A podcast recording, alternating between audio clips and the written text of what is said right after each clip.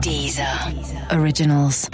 Hit Story, la presque vraie histoire des tubes avec Eric et Quentin. Presque, mais vrai. Hein. Par le pouvoir de la musique, descend du ciel, grimoire magique ah Euh, t'en fais pas un peu trop là Si c'est vrai, pardon. hein. C'est parti pour une nouvelle histoire de Hits Story. Aujourd'hui, l'histoire de la 9e symphonie de Beethoven. Au 18e siècle, époque où Michel Drucker est né, un père de famille allemand décèle un talent de musicien chez son fils.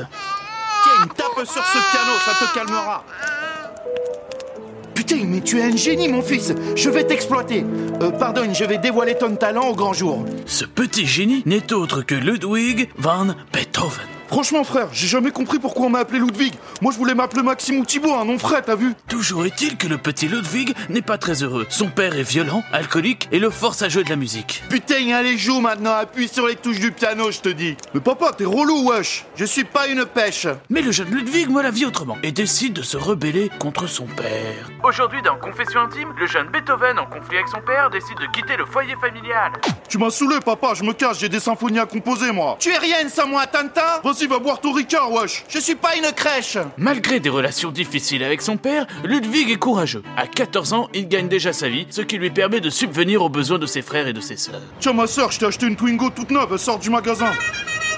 Oh merci Ludwig Tiens, mon frère, je t'ai pris l'iPhone 10 avec coque en or. Ah c'est merde Ludwig Et toi, je t'ai pris le dernier livre d'Éric Zemmour. Euh... Mais non, je rigole, je t'ai pris un t-shirt suprême. Zemmour, il est claqué, frère. Ah t'es trop gentil Ludwig La carrière de Ludwig est lancée, et c'est en partant...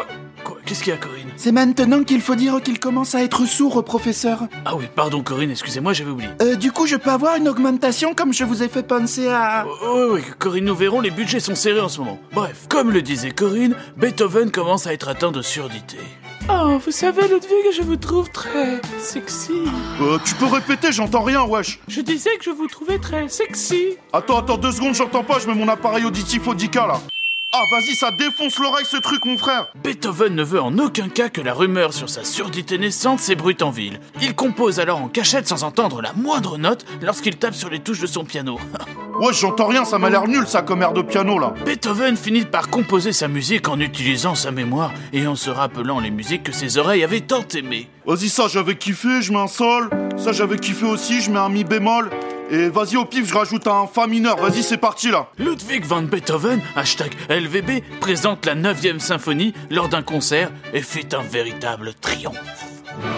Merci les frères, hein, merci. J'entends rien, mais ça fait plaisir les frères. Merci, merci à tous. C'est ainsi que la 9e symphonie de Beethoven fut créée dans un silence total à l'intérieur de la tête de Ludwig. Et mon augmentation, professeur, ça en est où On, on verra ça plus tard, Corinne. Rangez d'abord le grimoire. Bon, et vous les petits lapins, on vous laisse et partagez le podcast, ne faites pas les crevards. Des gros bisous. Au revoir. Écoutez les meilleurs podcasts sur Deezer et découvrez nos créations originales comme Sérieusement avec Pablo Mira, Rétro 2050 avec Thomas VDB ou encore Football Recall, le podcast de sous-foot.